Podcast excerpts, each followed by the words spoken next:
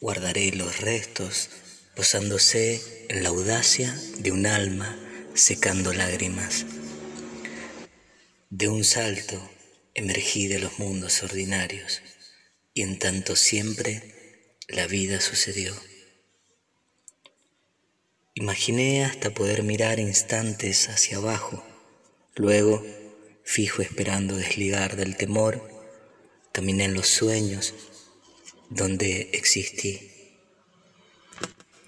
En tal hora asombrosa, si algún ensueño es presencia, compuse desde los espectros de infinitos rostros un inmenso abrazo, demolido al instante por los párpados al despertar.